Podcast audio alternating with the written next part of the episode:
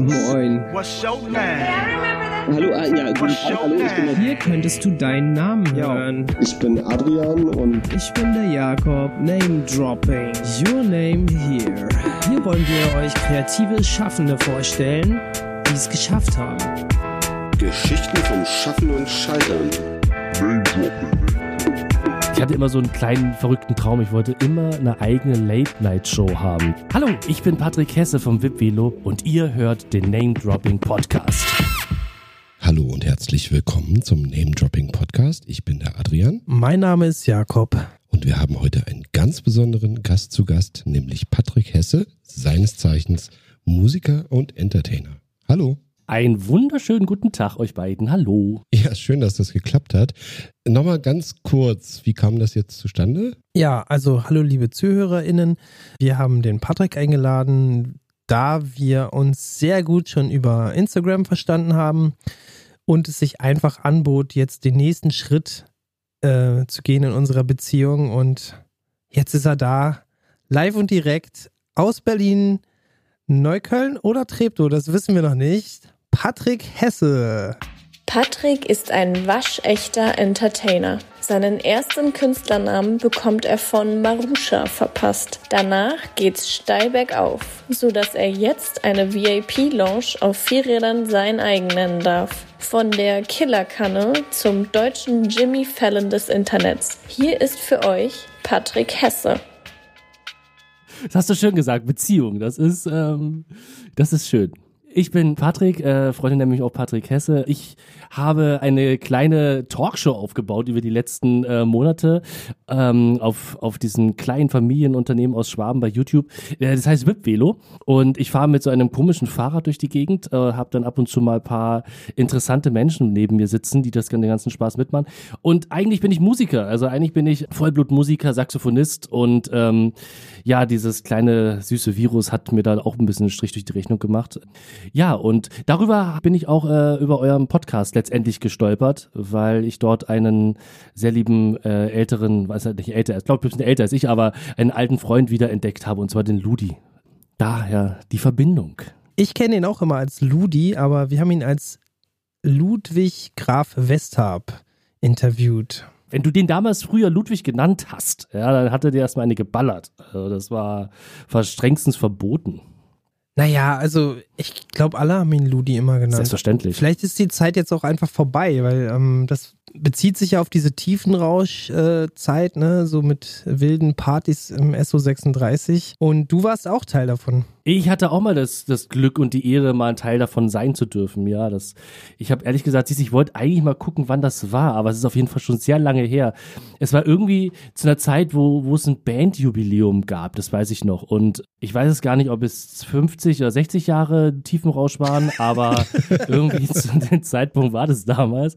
Und das war eine sehr, sehr lustige und erfahrungsreiche Zeit. Ja, das war sehr spannend. Ähm, aber sehr, sehr nette Zeitgenossen und ähm, ja, mit Ludi halte ich so, so einen Kontakt so nebenbei ein bisschen, aber sonst haben, haben uns, glaube ich, irgendwie alle aus den Augen verloren dann auch. Das ist dann, bei Musikern ist es immer, jeder macht dann, dann doch auch seins. Irgendwann läuft man sich mal wieder am Weg. Ja, am Ende habt ihr aber was gemeinsam, weil so wie äh, Ludi die Bandmutti von Tiefenrausch ist oder war oder wie auch immer, bist du das auch von deiner Band?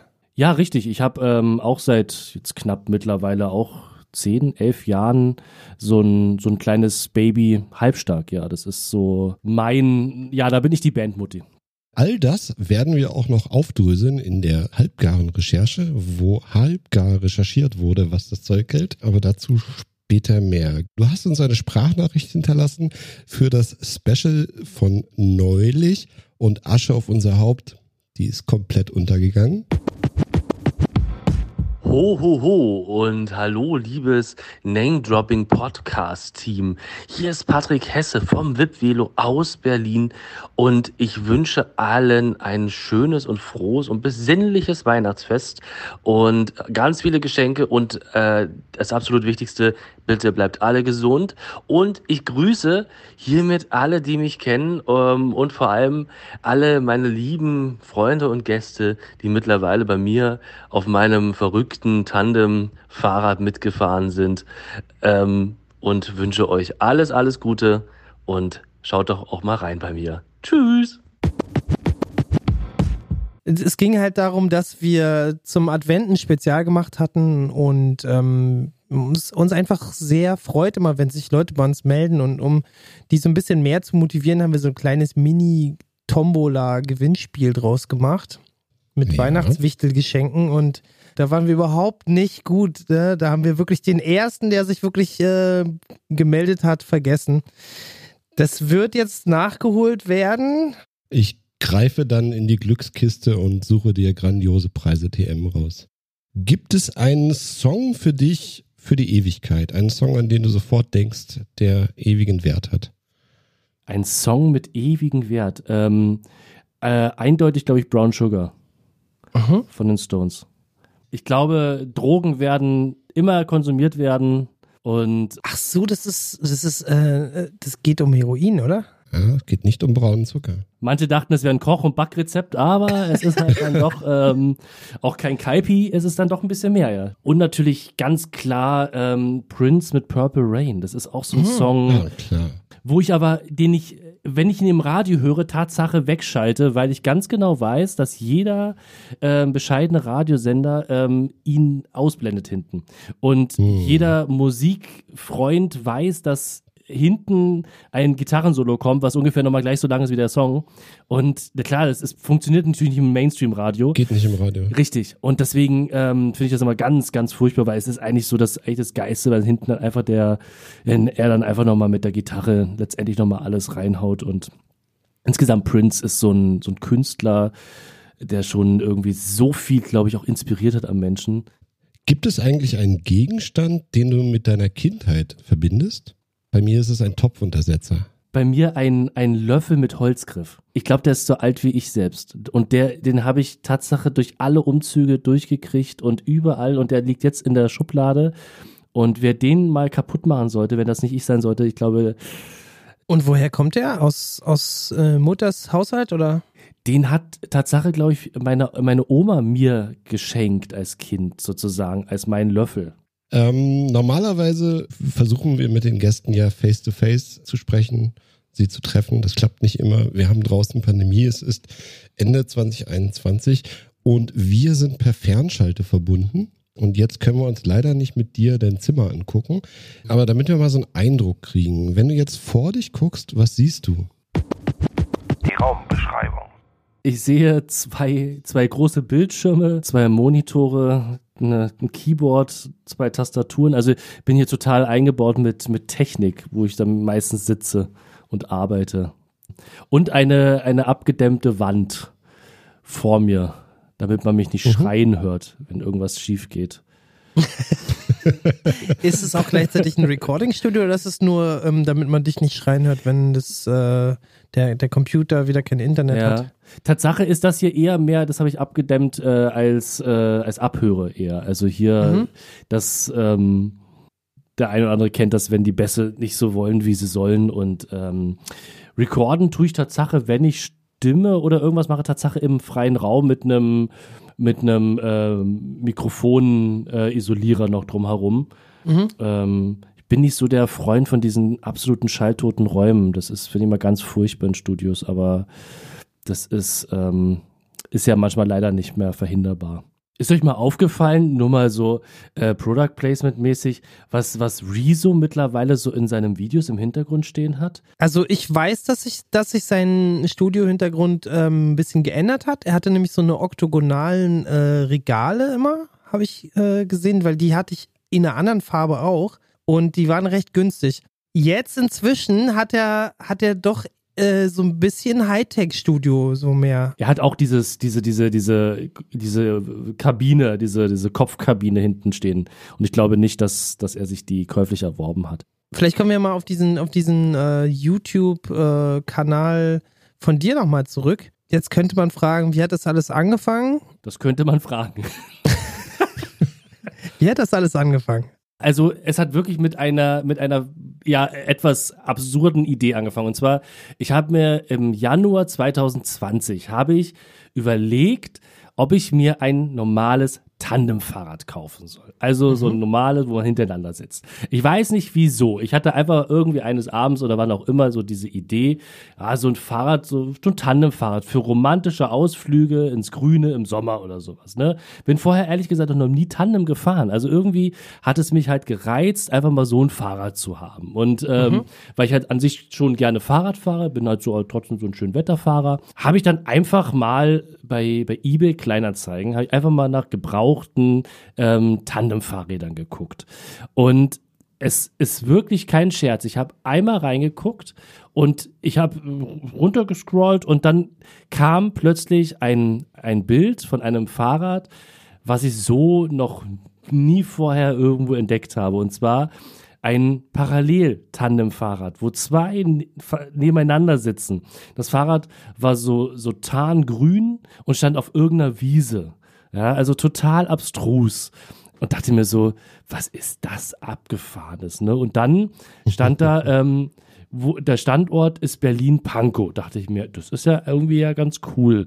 Hat dann überlegt und überlegt und habe einfach angeschrieben. Habe dann ich angeschrieben, ähm, ob das noch, noch käuflich wäre und ob man sich es mal angucken kann. Kam auch sehr schnell eine Antwort zurück. Ähm, ja, klar, komm vorbei, wir sind da und da und dann kannst du dir das gerne mal angucken. Und dann bin ich Tatsache, ich glaube, einen Tag später, weil ich wirklich neugierig war, bin ich dann mit einem mit einem sehr guten Kumpel dahin gefahren, irgendwo in Französisch Buchholz. Also jeder, der Berlin nicht kennt, Kenn ich. Ja. ihr kennt's, aber ähm, das ist am A der Welt und ähm, ich, ich habe keinen Führerschein, also ich bin halt auf öffentliche oder auf Fahrräder angewiesen und es war halt Winter, ne? also, also Öffis. Und diese, diese Fahrt dahin, äh, das ist, ich weiß es nicht, ewig gefühlt mit Bus, ne? Es war unglaublich, irgendwo in der Pampa. Dann aber so ein richtig schönes Gelände. Ähm, das war eine alte Militär, ähm, Kaser ich glaube, ein altes Militärkasernengebiet, wenn mich nicht alles täuscht, der Franzosen. Das, das stand dann in einer Garage oder in einem, einem Stall fast schon. Und ich habe dieses Fahrrad gesehen und ich, ich weiß nicht, ob ihr das kennt, dieser, dieser, dieser, äh, der, Blick, der Liebe auf den ersten Blick. Ja, das war so, ich dachte mir so, irgendwie ist das geil. Ja, ich kann es überhaupt nicht gebrauchen, weil irgendwie, es war halt absolut fahruntüchtig. Es war halt, es sah halt einfach nur irgendwie geil aus, aber es war halt Schrott eigentlich, ne? Und ähm, dann habe ich mir halt einen Tag äh, Bedenkzeit äh, erbeten und bin dann nach Hause, habe dann mit meinem Kumpel beraten und meinte auch so, naja, was soll ich eigentlich damit? Aber irgendwie ist das geil und er meinte auch, ja, naja, dann, dann kaufst du dir doch, ist doch auch egal, ne? So nach dem Motto und Da bist du nochmal hingefahren. ja, weil ich musste das Ding ja nach Hause kriegen. Das war dann das nächste Problem. Aber da ich Gott sei Dank sehr viele liebe, nette Freunde habe, die Führerscheine haben und sogar auch Kleinbusse und sonstige Geschichten, ähm, bin ich da Tatsache mit einem, mit, äh, mit dem Sänger von, von Halbstark, ähm, bin ich dann mit n- am nächsten Tag mit dem Transporter hingefahren, eingeladen und nach Hause. Dann ist mir erstmal klar geworden, dass das Ding echt nur noch Arbeit ist eigentlich. Ne? Und dann stand das, und dann kam der März und dann kam, dann kam Tatsache der Lockdown und alles. Ne? Und dann war ähm, bei mir der Punkt, wo plötzlich ähm, musikalisch, ich bin halt so ein, so ein Wochenendrocker, äh, wo musikalisch ähm, eigentlich plötzlich alles komplett mit einem Schlag vorbei war. Es gab noch paar, paar Studiojobs, die man von zu Hause aus noch machen konnte und alles. Weil viele haben dann angefangen, wie die Bekloppten zu produzieren, weil sie dachten, ja, cool, wir haben jetzt Zeit, wir haben jetzt Kreativität, los, lass uns loslegen.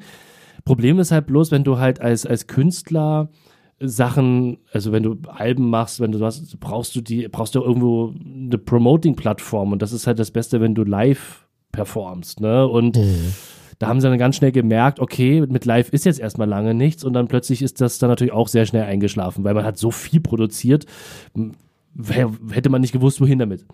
Ja, und dann war das halt wirklich so, dass ich eigentlich so ein richtiges kreatives Loch hatte und ähm, immer, ich habe immer den Blick auf dieses Fahrrad raus gehabt, wenn ich hier auch in meinem, äh, in meinem Kabuff hier sitze und so. Und dann habe ich mir halt gedacht, naja, also irgendwie, vielleicht solltest du mit dem Ding irgendwas machen. Ne? Und dann bin ich, ich weiß nicht, kennt ihr vielleicht noch ähm, Carpool Karaoke? Diese, diese Ja. amerikanische Talk, Talker. Und da dachte ich mir so, ja, irgendwie ist es ja, wie wär's denn mit so, mit so, mit so Fahrradkaraoke?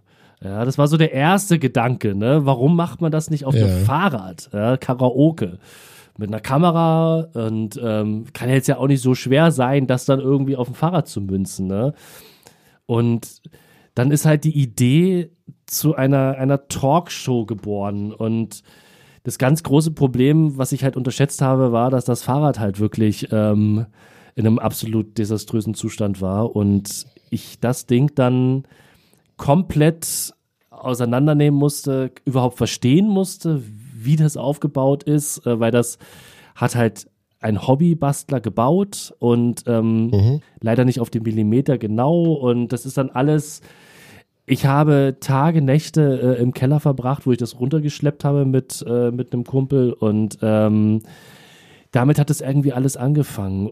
Ich hatte immer so einen kleinen verrückten Traum. Ich wollte immer eine eigene Late-Night-Show haben. Das war so, ich wusste, dass das nie passieren wird, aber ich dachte mir so, einmal eine Late-Night-Show, das wäre der Hammer. Ja, und Ja. da war ich dann so nahe dran an der Idee, wo ich mir dachte, okay, das ist vielleicht so eine verrückte Idee, weil sowas, ich habe dann auch recherchiert, weltweit nirgends sowas gefunden in der Art. Dachte ich mir, der ist doch geil, ist dann halt weltweit einzigartig und damit kann man ja schon mal in die Werbung gehen, um auch Gäste zu akquirieren. Und das ist halt so meine Prämisse, ähm, dass ich eher versuche, immer so eine eigene Latte zu haben, wo ich sage, da möchte ich drüber. Das ist so, eine, so ein Anspruch. Man merkt es bei dir auch, wenn du jetzt sagst, du willst eine eigene Talkshow als Traum haben und, und hast dann gleich so Vorbilder wie Jimmy Fallon. Also das ist dann schon nicht Thomas Gottschalk, sondern gleich die richtigen Profis aus den USA, ne? Also mein, mein absolut größtes Vorbild ist Harald Schmidt. Das ist halt so, ähm, ich bin so ein Harald Schmidt-Kind. Ähm, ich ha, habe ihn schon immer vergöttert, einfach für die Art und Weise und den Humor und ähm, das Charisma, was dieser Mann für mich ausstrahlt und halt einfach ähm, unterhält. Ne? Es ist halt Unterhaltung für mich pur und aber auf einem sehr, sehr hohen Niveau und auf einem sehr, sehr hohen Level. Und ähm, das und mittlerweile hat, finde ich, halt im deutschen Bereich auf jeden Fall auch Jan Böhmermann, sag ich mal, so eine Kategorie für mich eingenommen, auf jeden Fall. Und auch, wie heißt er, Mickey, Mi- Mickey Pierre M. Krause. Der ist aus der, wirklich aus der Schmiede Schmidt, wie auch Böhmermann oder äh, Oldschool Entertainer, ne? ja, und der ist mittlerweile eine sehr, sehr gute, äh, ein sehr, sehr gutes Harald Schmidt-Duplikat geworden, Tatsache. Aber er macht es wirklich gut. Ja. Er macht es wirklich sehr, sehr gut. Und ich kann es jedem nur empfehlen. Kurzstrecke, glaube ich, ist ein schönes Format, auch auf YouTube, was da läuft. Ach so, ja, natürlich, genau, gerade Ja. gesehen mit Ditsche, also Oliver Dittrich. Er kriegt ja. auch die, er kriegt auch die größten ran alle, ne, für diesen Format, weil das Format auch wirklich sehr, sehr süß gemacht ist und sehr, sehr lieb. Und er ist halt auch ein, so ein, er ist halt ein, Ein Original ist er. er ist er echt cool. Ein Schwabe, ne? Es ist halt so, dann du merkst halt, da, da kommt so der Schmidt durch und ähm, ja, das ist, und da war natürlich so mein, mein Ziel, so ein bisschen, so eine, so eine böse Mischung, mich zu, so eine böse Mischung ranzuzüchten zwischen, zwischen Schmidt, Lanz, Götz Alsmann und vielleicht Thomas Gottschalk noch so ein bisschen mit drin. Ne? So, Also niedrig stapeln ist da nicht drin, ja. Ich habe jetzt äh, in der Recherche, ähm, auf die wir gleich auch mal umschwenken müssen, glaube ich. Sonst Ja. ähm, packen wir die Kurve nicht mehr. Aber das will ich jetzt noch mal kurz. Also die erste Sendung mir noch mal angeguckt, weil ich hatte einige ähm, schon gesehen und äh, das war jetzt viel Wahlkampf mit PolitikerInnen aus dem derzeitigen Regierungslager. Und da würde ich auch gerne später nochmal drauf zurückkommen, ähm, was nämlich das Thema unangenehme Fragen stellen angeht. Also zum Beispiel hattest du mehrere von denen, als du sie dann nun schon mal vor der Nase hattest, auch mal zum Beispiel zum Thema Legalisierung von Cannabis gefragt. Das war sehr unterhaltsam, weil die sich gewunden haben teilweise, weil es ist natürlich genau die Frage, die man nicht haben möchte, wenn man jetzt aussichtsreicher Kandidat ist also da haben sich einige doch sehr gewunden. Manche haben wirklich gut geantwortet. Ähm, einer ging los, da habe ich nur den Trailer gesehen, äh, der ist mit dir durch Kreuzberg gefahren. Das war, ich glaube, einer von der Wilmersdorfer CDU, wenn mich nicht alles täuscht, aber ich kann mich, kannst mich korrigieren, wer war denn das nochmal? Also ich hatte eigentlich bis jetzt nur eine, eine Person von der CDU auf dem und das ist Kai Wegner. Das ist der, der Landesvorsitzende jetzt der CDU Berlin. Ah, Der hat sich ziemlich gewunden. Also es ging ganz so gut los. Am Anfang dachte man, ach ja, das findet er eigentlich persönlich auch. Und dann hat er sich, glaube ich, während er geantwortet hat, nochmal so überlegt. Ja, das Lustige, ihr müsst ja wissen, es sieht immer so alles ein bisschen spontan und ähm, auch ein bisschen, äh, ein bisschen unkoordiniert aus, aber Tatsache sind Es diese Themen, Briefing, ne? diese Themen sind Tatsache so, die, die Gäste werden eigentlich kaum gebrieft. Also das ist, ähm, das ist mir eigentlich vollkommen egal. Ein Politiker, ein Profi muss damit zurechtkommen mit, mit solchen Fragen. Also das ist, Ist ja sogar besser manchmal. Absolut, ne? Die wissen ganz Mhm. genau, dass sowas eventuell kommen könnte und haben ja dann ihre Bausteine. Aber es ist natürlich, ähm, diese, diese Überleitungen versuche ich mir dann halt immer so zu bauen, dass sie halt irgendwo auch einen Sinn machen. Und Tatsache mit, mit Kai Wegner, äh, ich muss eine Lanze brechen, ähm, Kai Wegner ist gar nicht so konservativ, wie er in der Öffentlichkeit wirkt. Ähm, eigentlich wollte Kai Wegner gerne oder sein Pressesprecher wollte gerne, dass wir in Mitte mit ihm radeln. Und Mhm. ähm, Dem Gefallen hast du aber ihm nicht getan. ja, naja, weil wir einmal hätten das Fahrrad nach Mitte bringen müssen vorher, um dann da zu fahren. Und da das eh in Neukölln steht, haben wir dann halt einen Tag vorher letztendlich äh, die Option. Lass mal am Kotti treffen. ja, lass uns am Hermannplatz treffen. Deswegen muss ich für ihn eine Lanze brechen. Er ist wirklich absolut wirklich sowas von entspannt damit umgegangen. Äh, wir sind mit ihm fr sonntags früh um 10 über den Hermannplatz geradelt. Ähm, Dann mag man denken, da ist nichts los, aber ganz im Gegenteil, da war die Hasenheide ja mit dem ganzen Ravern voll und da war, ich, ich habe gedacht selber, oh Gott, was ist hier los? Er ist da ganz entspannt, ne, im Halbanzug gekommen, hat sich draufgesetzt, hat gesagt, na, dann fahren wir mal los und ähm, hat auch wirklich sehr, ähm, sehr professionell auf diese ganzen Sachen natürlich agiert.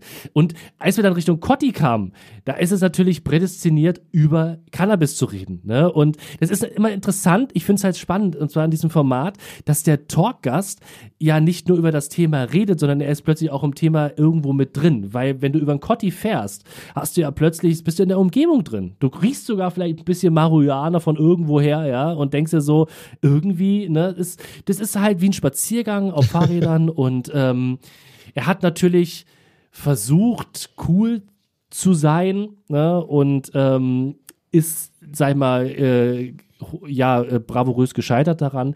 Es ist aber letztendlich, es war seine eigene Entscheidung. Ne? Er hätte es natürlich auch, er hätte es auch anders sagen können, aber er wollte halt nicht. Aber du bist ja auch immer fair zu deinen GästInnen und deswegen ähm, war es trotzdem, äh, glaube ich, ein gutes Gespräch. Also Das ist, finde ich, auch ganz wichtig. Also es ist, es finde ich auch, also als, als Moderator musst du auch oder als Gastgeber musst du einfach auch respektvoll sein und du, wir suchen unsere Gäste ja auch aus, also primär ich. Und ähm, ich wollte dann, als wir dann in den Berliner Wahlkampf gestartet sind, es hat sich halt angeboten. Ne? Es war so, Bettina Jarasch war, war die erste und dann haben wir halt gesagt, naja gut, pff, ja, dann komm, machen wir den Rest auch noch. Ne? Ist ja dann auch mal ganz interessant. Ich würde jetzt mal die halbgare Recherche machen. Die heißt halbgar, weil ich habe die Sachen aus dem Internet zusammengeklöppelt. Und es muss nicht immer alles stimmen und manches ist wahrscheinlich auch nur sehr bruchstückhaft. Du kannst reingrätschen, wenn du A, was du zu sagen möchtest oder B, irgendwas überhaupt nicht stimmt. Und aus dem Vorgespräch habe ich schon erfahren, mein erster Fakt ist falsch. Die halbgare Recherche. Du bist 1984 geboren in Neukölln, Fragezeichen. Also geboren nicht direkt in Neukölln, also ich bin im Krankenhaus, ich glaube St. Marien hieß es, das gibt's glaube ich nicht mehr in Wilmersdorf geboren. Sollte eigentlich eine Hausgeburt werden, aber es gab wohl Komplikationen und ähm, deswegen ging's dann ins Krankenhaus und ähm, bin aber ein paar Stunden später dann auch wieder in Neukölln gelandet und meine Mutter ist ein ganz großer Denver-Fan gewesen. Das war eine Serie damals. Die lief dann wohl und nach Erzählungen soll es so gewesen sein, dass äh, meine Mutter dann das Krankenhaus ohne mich verlassen wollte. Du bist sechs, sieben Jahre alt, 1991, als du zum ersten Mal einen Saxophonspieler spielen hörst und dann deine äh, Leidenschaft fürs Saxophonspielen entdeckst. Das ist korrekt. Kann ich, kann ich nichts, nichts hinzufügen. Ja, und plötzlich ist es neun Jahre später. Wir schreiben das Jahr 2000. Du merkst, wie wenig wir über dich rausgefunden haben. Es gibt einen Auftritt als Instrumentalisten mit dir in dem sagenumwobenen Techno-Club Tresor mit DJ Talisman, wo ihr DJ und Saxophon gespielt habt. Und da kommt wohl dein Spitzname Killerkanne her. Das ist korrekt, ja. Das ist Tatsache korrekt, ja. Ja, das war echt 2000, ja. Boah, schon so lange wieder her. Ich überlege gerade, äh, es war zu meiner Ausbildungszeit der DJ Talisman, Henne. Und ich haben uns in unserer Ausbildung kennengelernt, weil ich war zu der Zeit schon Profimusiker, also habe damit auch schon Geld verdient und habe am Wochenende gespielt. Und er war der Älteste in der Klasse und ähm, glaube ich zehn Jahre älter auch als ich.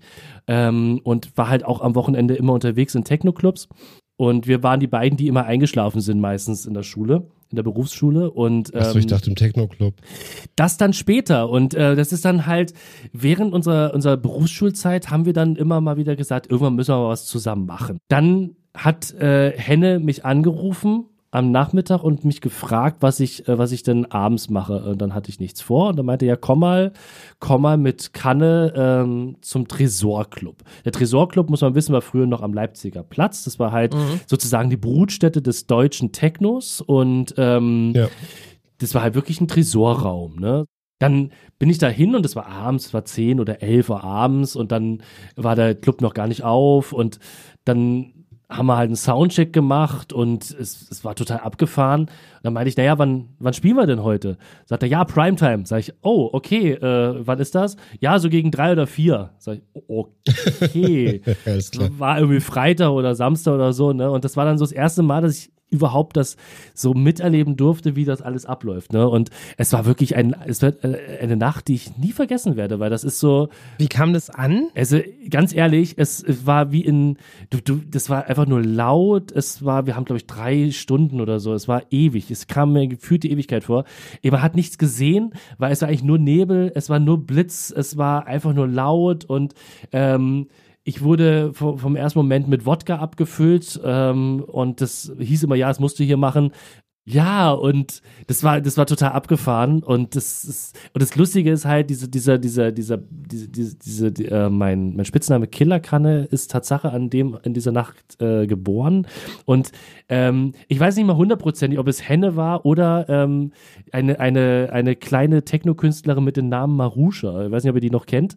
Ähm, Hm, ist ein Begriff, ja.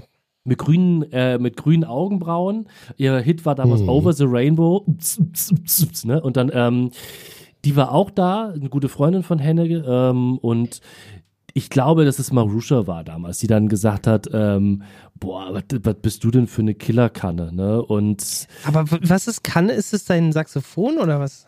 Genau, so berlinerisch für Saxophon, die Kanne.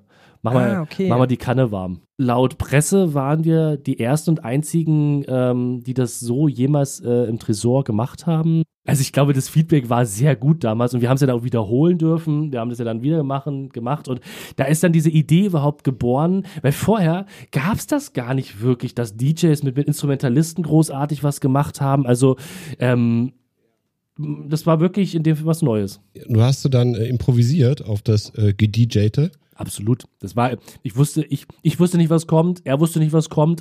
Das ist das Tolle an, an, an, an Künstler sein. Du kannst theoretisch eigentlich machen, was du willst. So theoretisch, ne? Aber trotzdem habe ich immer den Anspruch dann auch trotzdem immer gehabt, dass es, dass es halt dann auch geil ist in irgendeiner Form, ne? Und auch mit, mit technischer Unterstützung. Das ist so ein Ding, was mir in den Jahren immer wieder aufgefallen ist, wenn du Künstlerkollegen triffst, dieses Prinzip, ganz viel rauszubekommen, aber ganz wenig zu investieren. Das ist immer, da sind Künstler ganz groß, aber ich kann jedem nur ans Herz legen, immer auch, sag ich mal, das Portemonnaie nicht unbedingt so festzuhalten, weil man muss wirklich auch manchmal investieren, um halt auch einen gewissen Qualitätsanspruch für sich selbst, glaube ich, auch zu schaffen, weil sonst ist das halt, bringt es halt auch nichts, ne, für alle.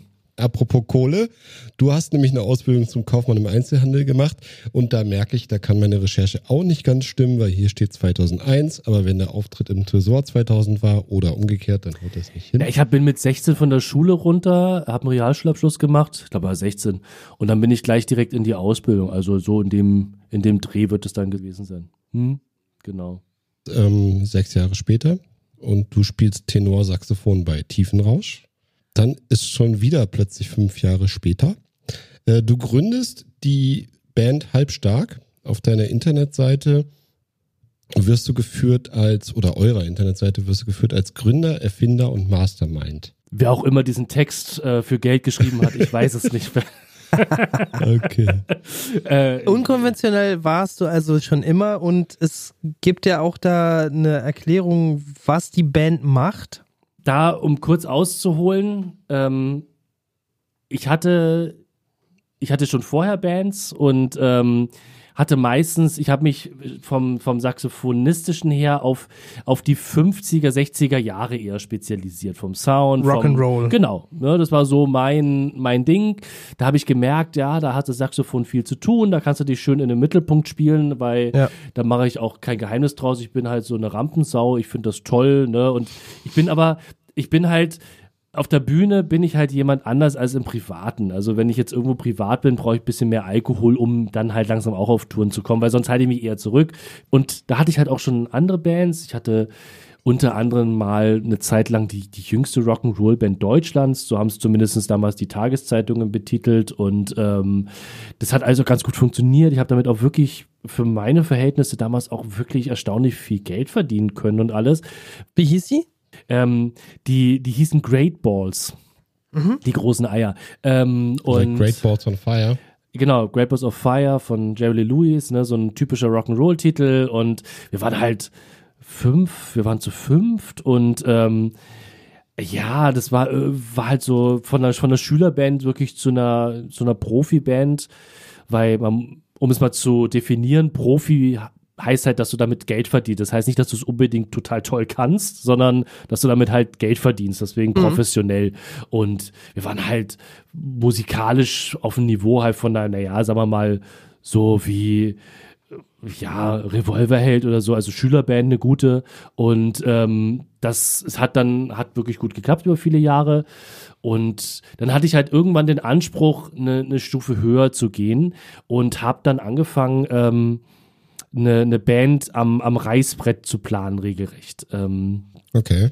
also wirklich einen Plan zu machen, was, was soll die können und wie soll man die verkaufen. Und ich bin halt immer so, wenn ich, wenn ich was anfange, dann mache ich es richtig und dann investiere ich halt unheimlich viel Zeit und Energie, aber ich brauche irgendwie eine Zielsetzung. Und wenn ich weiß, so auf das, auf so Blaue hinaus und mal gucken, was da Pier wird, ärgert man sich im Nachhinein, weil man irgendwann vielleicht dann den Faden verloren hat. Und ähm, So ist es auf jeden Fall entstanden, dass du dann ähm, die deutsche Indie-Pop-Rock'n'Roll-Schlagerband gegründet hast. So ist sie heute jetzt in, im heutigen Zustand. Damals waren wir Tatsache, haben wir sie als, als äh, Rockabilly-Band gegründet, mit, ähm, mit, als, als deutschsprachige Rockabilly-Band.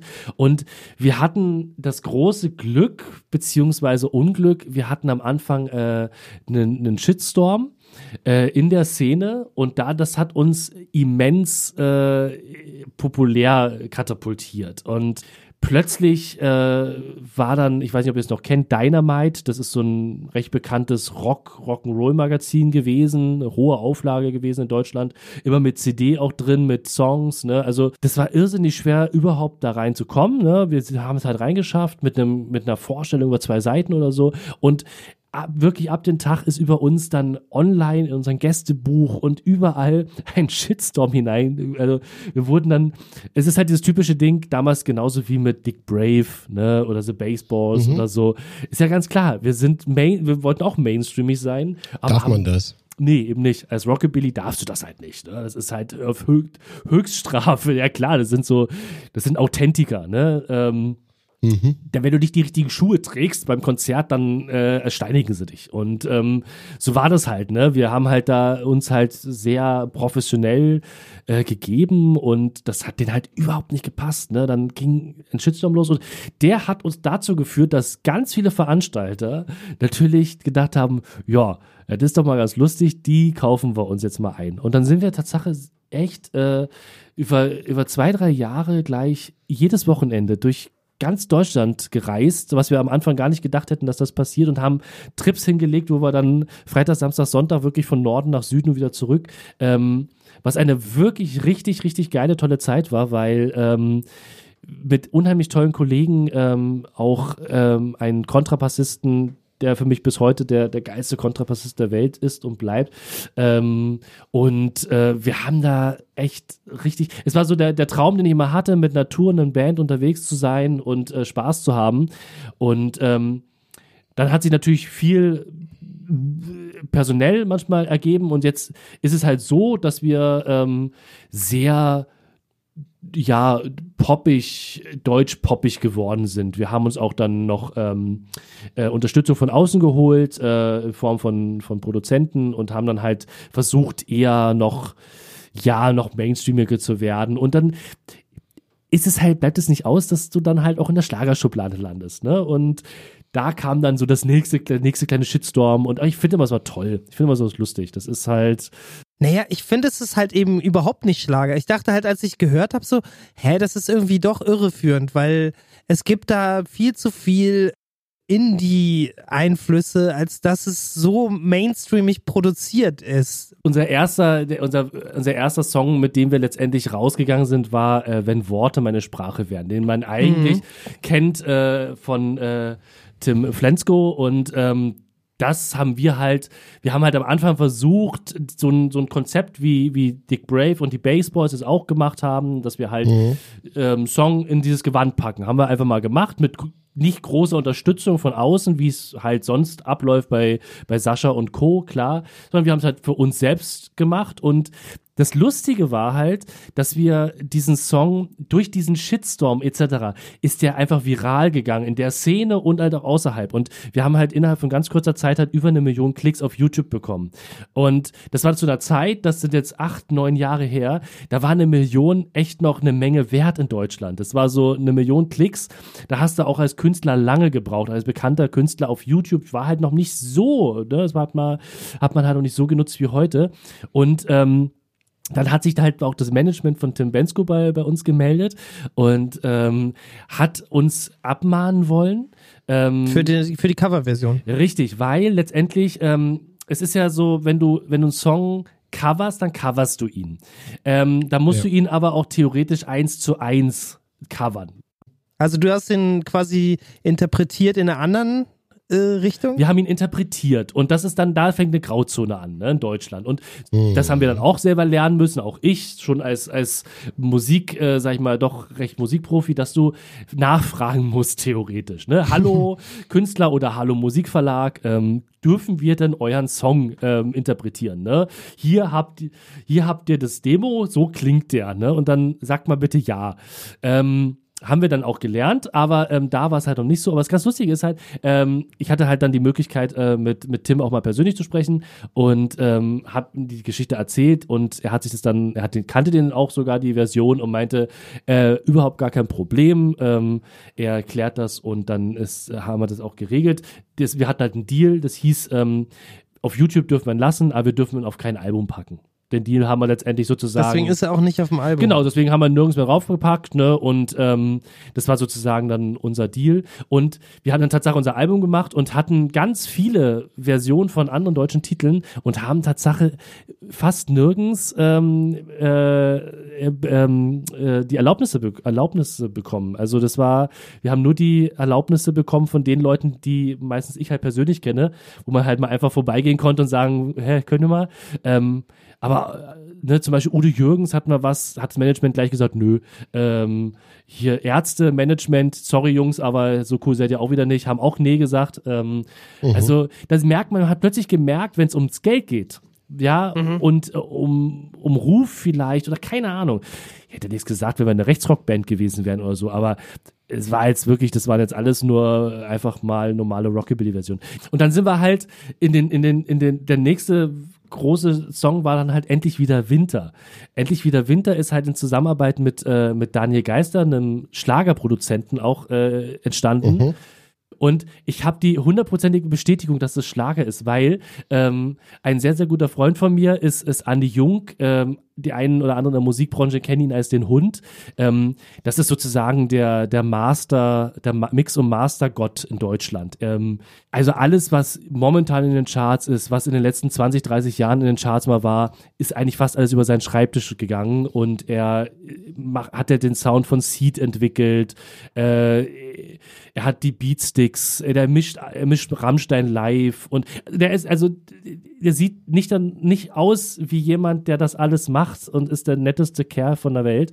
Zumindest ähm, habe ich lange ähm, wirklich, sag ich mal, ja, ein bisschen Ehrfurcht gehabt, dass ich ihn da überhaupt frage. aber irgendwann kam er, glaube ich, mal auf mich zu und meinte, na, was, was macht ihr jetzt gerade? Und meinte ich, na ja, wir haben hier so einen Song, ne, so endlich wieder Winter und hatten dann auch schon fast alles, alles schon fast fertig von den Spuren und alles. Und dann habe ich ihn den rübergeschickt und dann ruft er mich so ein paar Minuten später an und fragt mich dann wörtlich, ähm, ist das jetzt dein Ernst oder willst du mich jetzt verarschen? Sag ich, naja, sagt er, das ist Schlager, was soll denn die Scheiße, ne? Und ähm, mach doch mal, mach doch mal endlich was Vernünftiges, ne? Also Andi ist der Einzige, der mit mir wirklich immer Klartext wenigstens redet und der auch immer sagt, das ist Scheiße. Und ähm, das liebe ich auch an ihm. Und dann habe ich halt Also der fand jetzt Schlager nicht, nicht vorteilhaft. Andi Hassschlager. Und ähm, Okay. weil du, wenn du, wenn du, wenn du jemanden wie wie wie Seed ähm, oder Crow oder Materia oder sowas, ne, da bist du halt in einem anderen Level, ne, da machst du halt andere Sachen. Ne? Und er hat sich eigentlich immer auf die Fahne geschrieben, nie einen Schlagertitel zu mixen und zu mastern. So, und dann sind wir halt, äh, wir haben immer so einmal, weiß ich nicht, alle, alle zwei Wochen haben wir einen Pokerabend bei mir gemacht mit, mit einer Runde und er war auch meistens immer dabei. Und irgendwann hat er, hat er dann auch gesagt, pass auf, weißt du was, lass uns daraus einen geilen Song machen. Ich, ich mix und master euch den. Und ähm, die Band wollte es eigentlich gar nicht glauben, ne? so nach dem Motto, warum macht er das eigentlich? Und dann hat er es gemacht und ich durfte auch dabei sein und ähm, das war sehr, sehr erstaunlich, weil der Song hat wirklich eine komplette Wendung bekommen. Er hat wirklich ein anderes, komplettes anderes Soundgefüge bekommen und er wurde plötzlich rund. Er wurde plötzlich wirklich richtig rund. Und ähm, als er dann fertig war, meinte er dann zu mir, so, jetzt ist er geil. Ja, und ähm, dann hat er sich noch ein Pseudonym gegeben. Er ist dann äh, Sir Peter äh, Sir Peter Pudel ist sein sein Schlagerpseudonym jetzt. Also falls ihr den mal liest, Apropos Andi Jung. Es ist 2015, als euer Album rauskommt, ähm, das da heißt Feiern gehen, genau. das war halt so eine, das war halt auch eine wilde Zeit. Wir haben da sehr viel, wir haben uns, glaube ich, drei Tage lang im Studio eingesperrt und haben das ähm, am Stück aufgenommen. War das so eine, so eine Zeit, wo ihr noch aus dieser Live-Präsenz einfach, weil da spielt man ja gerne auch mal Coversongs, weil die eben gut gehen. Absolut. Ähm, weil, also allein schon der Name Halbstark kommt jetzt hier bei mir ähm, in der Liste als erstes. Ich weiß nicht, ob das stimmt, so in der Reihenfolge wahrscheinlich nicht. Aber ihr habt einen Song, der auch Halbstark heißt. Und ist es der von den Ärzten oder? Toten Hosen. Ach, von Hosen ist der Halbstark, ne? Nee, der ist eigentlich von den Yankees von 1955, 56 Mhm, oder so. daneben. Ja. Und äh, die Toten Hosen, hat hat eigentlich jeder schon mal gecovert. Na, wir hatten damals bei der, bei der Namensfindung hatten wir, ähm, wir wollten einen deutschen Begriff, der in den 50er Jahren letztendlich präsent war. Und zum Schluss, zum Schluss blieb übrig ähm, Fräulein Wunder und Halbstark. Oder Halbstarke, glaube ich sogar. Fräulein Wunder und Halbstarke. Und dann ist es, ist es Halbstarke geworden und paar Tage nachdem wir uns den Namen dann gegeben haben, ist uns irgendwie aufgefallen, dass Halbstarke ein bisschen blöd klingt und dann haben wir gesagt Halbstark und es war noch sehr wild. Wir waren wirklich auch noch jung und das war irgendwie, das hat echt auch Spaß gemacht und das Album ist halt wirklich darauf entstanden. Wir haben halt auch dann schon viele eigene Sachen gemacht. Ähm, die halt mehr so, so ein bisschen im Ärzte-Stil immer waren, sehr, es ging immer um Bier und Liebe. Aber auch, aber auch Dickes B war dabei. Also wahrscheinlich dann die, die Berliner Lokalpatrioten äh, kamen dann doch durch. Mhm. Ja, wir haben natürlich dann immer über- überlegt, was für Songs kann man halt nehmen und in dieses Gewand packen und Dickes B gab's halt noch nicht in dem Gewand. Wen musstest du dafür fragen? Äh, dafür musste ich äh, Pierre fragen. Der hat natürlich, hat natürlich ja gesagt. Also Peter Fox. Genau. Und ähm, ja, das, das war eigentlich alles kein Problem. Aber wir haben halt auch, wie gesagt, Ärzte haben wir Sachen gehabt, äh, Tic-Tac-Toe hatten wir und so, sowas haben wir dann alles irgendwie versucht. Wir haben natürlich so die, die 90er auch so ein bisschen versucht mitzunehmen, ne? so dieses 90er Echt? Tic-Tac-Toe? Welcher Song war das denn? Ich finde die scheiße. ah, das, der steht hier gar nicht auf der Liste. Also ich habe hier Rock'n'Roll, Sommer. Nee, nee, die durften wir dann. Nee, die durften wir nicht nehmen. Wie schon gerade erwähnt, ja, ja. Die, die es drauf geschafft haben, durften wir nehmen, ne? Aber der Großteil hat leider Tatsache wirklich nee gesagt. Also ich sag mal, 80 Prozent auf dem Album sind eigene Songs. Der Rest ist, ist gecovert.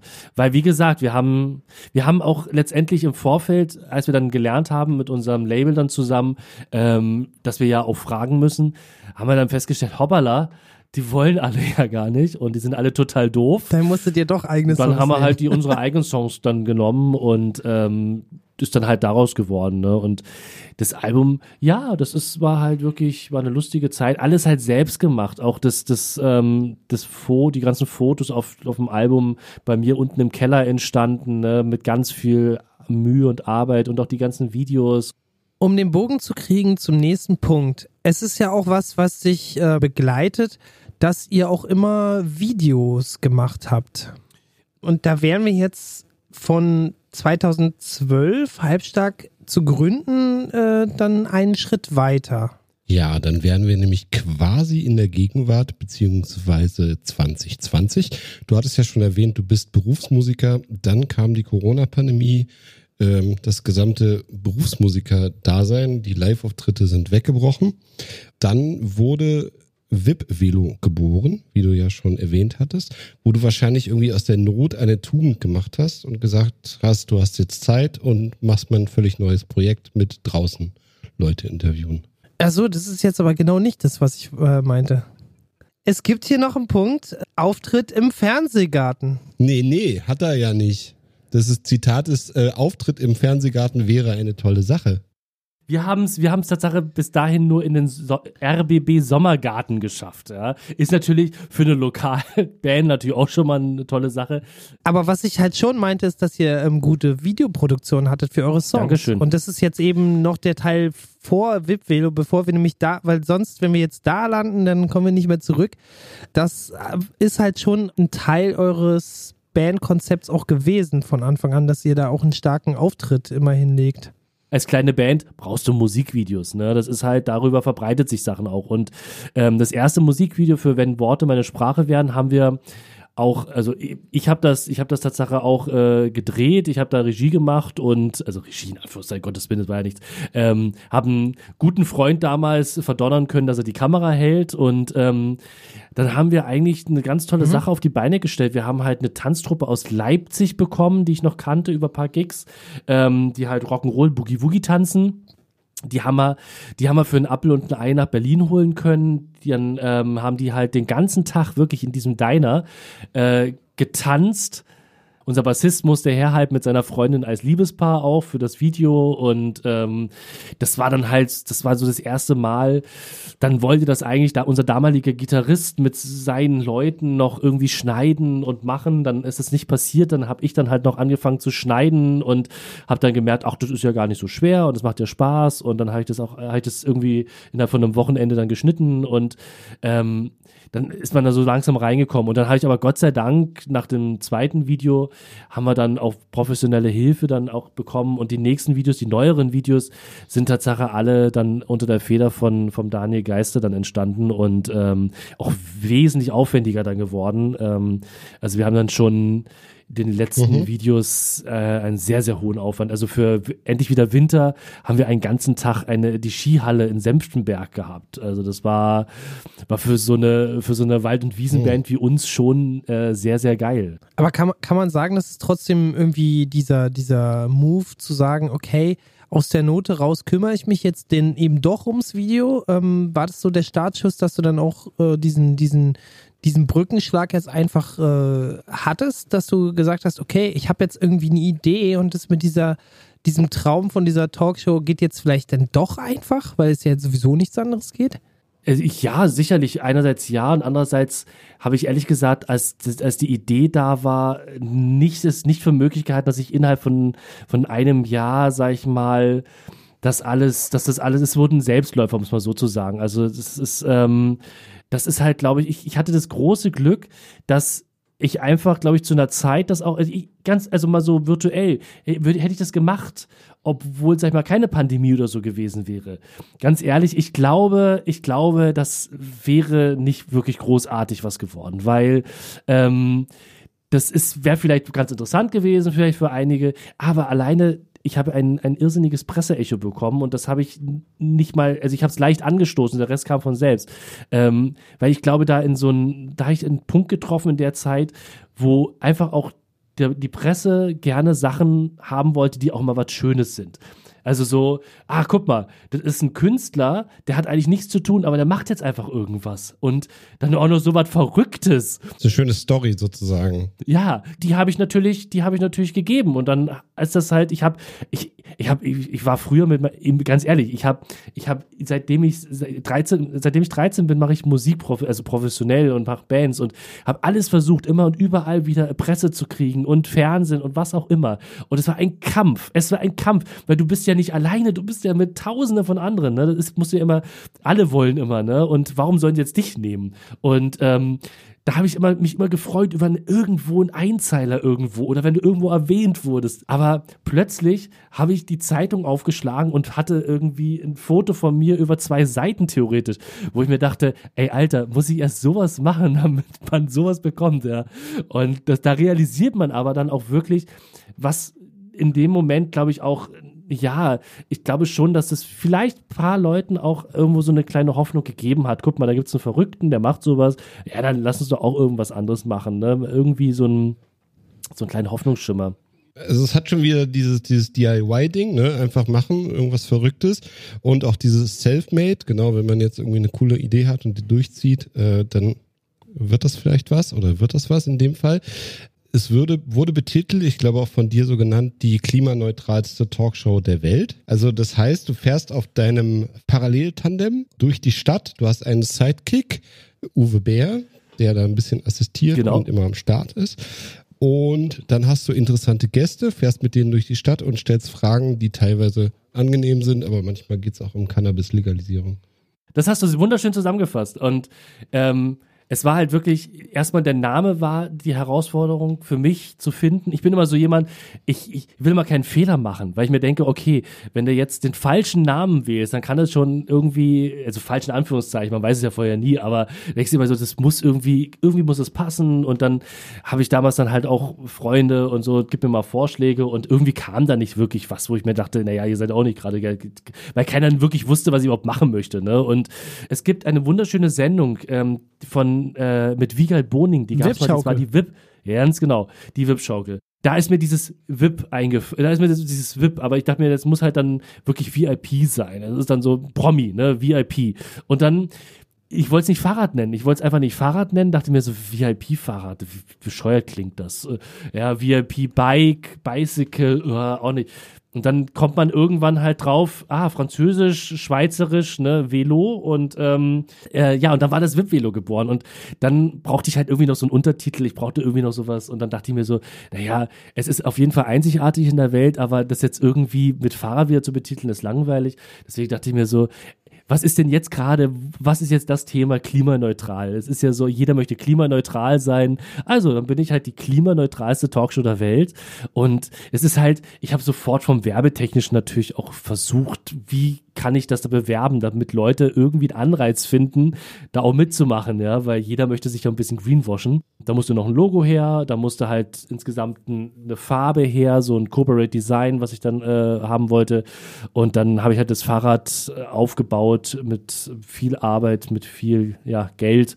Dann auch noch die Technik. Es ist halt, ich habe mir das alles so einfach vorgestellt und dann merkst du plötzlich, plötzlich, dass das alles dann doch gar nicht so einfach ist, ne? Aber dann bist du plötzlich in diesem Prozess schon drin, wo du dir denkst, okay, Point of No Return ist schon vorbei, ne? Weil sonst würdest du dich richtig ärgern. Und dann habe ich halt wirklich echt, äh, bin ich shoppen gewesen immer und habe halt die ganze Technik und zum Schluss sind es jetzt halt wirklich am, am, am Fahrrad fünf GoPros, die angebracht sind. Ähm, professioneller Fernsehton, ähm, der aufgezeichnet wird. Der Aufhänger mit dem Fahrrad hat auf jeden Fall funktioniert. Aber was natürlich auch immer wichtig ist für den Kickoff, ist natürlich dann die erste Sendung.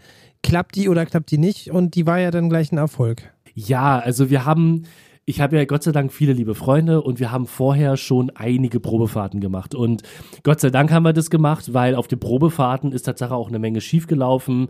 Ähm, alles, was halt schieflaufen konnte, ist halt immer ist halt schiefgegangen. Und am Anfang haben wir sogar noch mit Helm gedreht. Mhm. Wir dachten, hm, vielleicht ganz lustig, so Gäste mit Helm und so. Und haben dann festgestellt, irgendwie sieht es aber auch scheiße aus.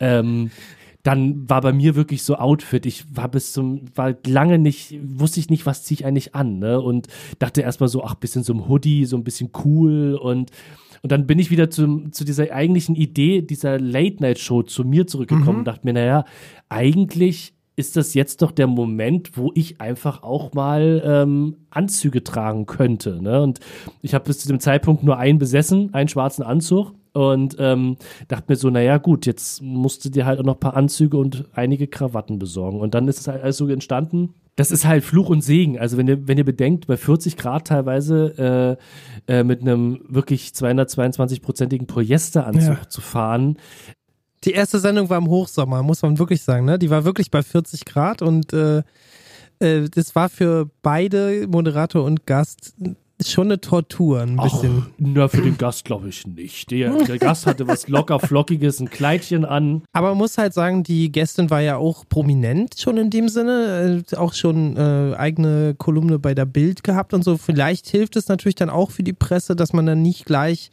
mit einem völlig unbekannten Gast beginnt. Ja, das ist, ähm, ich habe ja Gott sei Dank im Laufe meiner Musikerzeiten halt viele Kontakte knüpfen dürfen und ähm, habe halt auch so einen sehr großen sozialen Freundeskreis und ähm, Nina alias Daniel ist halt, kenne ich auch schon seit Ewigkeiten aus der Berliner Partyszene und äh, ne, und das ist halt, ich, ich habe am Anfang ganz, ganz stark überlegt, ich wollte halt auch nicht zu klein anfangen. Ich dachte mir so, naja, was nützt einem das? Ist zwar interessant, wenn du interessante Menschen hast, aber das ist halt so, funktioniert ja das irgendwie nicht. Die Leute wollen ja irgendwie, ja auch irgendwie jemand haben, den sie vielleicht ein bisschen kennen, ne? Und hab dann halt angefangen zu kramen in meinen, äh, meinen Gefilden. Wen kannst du denn da so alles nehmen oder mal nachhaken, wer da Lust hätte? Und, ähm, da ist eigentlich sehr schnell die Wahl halt auf, auf Nina gefallen. Ähm, weil einerseits, ähm, ich, wie gesagt, ich, ich kenne ihn seit Ewigkeiten, ich weiß, wie er tickt und ich weiß halt auch, dass es seine Kunstfigur ist. Ich weiß ganz genau, dass, dass er selber ähm, meistens komplett anders ist, privat. Aber ähm, war mir auch klar, dass ich damit nicht nur Freunde mache in meinem eigenen Freundeskreis, weil polarisiert halt, ne? War mir auch recht, ist mir wurscht, ähm, weil für mich letztendlich, also es ist halt, äh, es ist diese manche Sachen, also da- danach war halt dann auch Diskussionen, aber da, wo ich mir gedacht habe, Leute, also ihr könnt, ihr könnt jetzt, je- also jemanden als, Rassisten zu bezeichnen, das ist, das, das geht nicht. Also so du beziehst dich jetzt auf nicht, diesen ne? Shitstorm, den sie Es- da hatte, ja. ne? Genau, das, da gab es halt diese Geschichte. Wer das wissen will, der kann sich da nochmal äh, die Folge angucken. mir ist ganz klar bewusst, dass letztendlich die, die Kunstfigur Nina Queer letztendlich natürlich provokant aufgezogen ist und sie ist jetzt auch nicht perfektioniert, also da gibt's weitaus bessere Beispiele, ähm, aber letztendlich fand ich das für so ein Format, was letztendlich erstmals auch nicht so ernst nimmt, eigentlich doch recht lustig. Und ähm, habe auch versucht, dass man eventuell halt das irgendwo gewisse Richtungen, ja, Möglichkeiten gibt, dass man darüber mal sprechen kann, aber halt auch letztendlich so ein, das war eigentlich wie eine Spazierfahrt durch, durch Friedrichshain-Prenzlberg. An sich war das schon sehr gut, weil es war so, dass ich wirklich, ähm, die, die erste Fahrt wirklich mit Gast und ähm, mit ganzen Drumherum, die kannst du halt so an sich nicht mehr wiederholen und das muss halt funktionieren. Und ihr müsst halt, ihr müsst euch ja wirklich vorstellen, ich muss mich wirklich theoretisch um alles kümmern. Ich muss sowohl lenken, ich muss denken, ich muss ähm, Du musst auch das Gespräch lenken, sozusagen, ne? ja, ich, ja, das ist es halt, nicht? Du musst halt versuchen, dem Gast irgendwie das Gefühl zu geben, dass du ihm immer ständig zuhörst und dass du ihm natürlich auch letztendlich dann auch gerne mal eine Frage wieder stellst, ne? Oder halt mal ein bisschen, das ist halt, und dann auch darauf achten, dass die Technik funktioniert. Du musst halt immer alles im Blick haben, dass mit, damit die roten Leuchtchen auch weiterhin blinken, ne? Und es sind so tausend Sachen, die plötzlich auf dich einwirken, was in der Probe recht entspannt noch war, weil man irgendwie ja noch sehr locker war. Aber Ja, klar. plötzlich ist es halt ernst, ne? Und du musst ja dann irgendwie bis, das ist wie auf der Bühne, plötzlich muss es alles funktionieren und ähm, da hat Gott sei Dank äh, die, die Gastauswahl halt genau funktioniert, weil ähm, jemand dann wie, wie Nina Queer halt einfach funktioniert und ähm, einfach die Figur arbeitet und du brauchst eigentlich gar nicht mehr großartig viel machen. Und hätte ich zum Beispiel für einen Piloten mir Politikerin auf Fahrrad gesetzt, dann wäre es wahrscheinlich komplett in die Hose gegangen, weil die warten halt nur auf Fragen, theoretisch. Ne? Und das ist halt, da war Unterhaltung perfekt. Aber ich glaube, ich war noch nie so froh, als der erste Dreh drum war. Also es war, ja, es war, das kann ich mir vorstellen. Es, es, es war geil, aber es war auch die Hölle. Ne? Und danach habe ich auch wirklich ganz stark überlegt, willst du das echt ernsthaft weitermachen? Ne? Weil es ist, es ist wirklich mit diesem Gefährt durch die Stadt in Berlin, die ja eh nicht so die fahrradfreundlichste ist, mhm. ähm, das hat dann echt, ähm, da dann, sind dann noch einige Sachen passiert manchmal, ja. Ich wollte nochmal zu ein paar Gästen kommen. Also du hattest Ades Zabel dabei, du hattest dann Kevin Kühnert auch dabei und Olaf Scholz, du hattest ja eben schon gesagt. Äh, Politiker hat äh, nicht gleich am Anfang, sondern erst später. Olli P. und Lilo Wanders waren auch dabei. Aber du redest darüber, als würdest du das schon seit Jahren machen, ne? So, hast du eine Lernkurve gehabt und ich habe mich erst nicht an die Politiker rangetraut und so.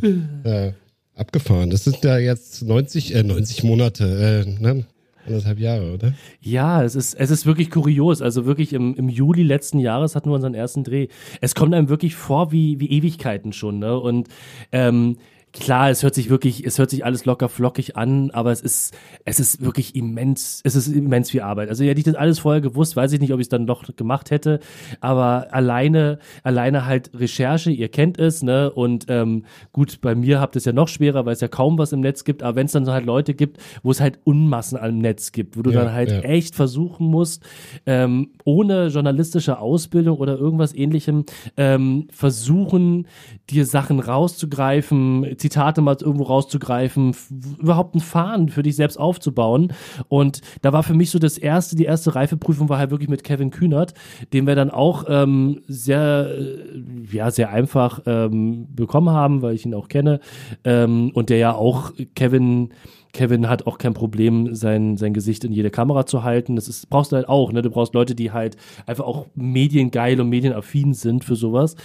Und ähm, da war es halt wirklich so, da muss ich ganz ehrlich sagen, obwohl ich ihn, ihn kannte und alles, trotzdem war ich zu dem Moment wirklich sehr aufgeregt, weil ich mir dachte, jetzt hast du die Möglichkeit mit einem mit einer, mit einer Person, die zu dem Zeitpunkt schon sehr in den Medien stand, ja.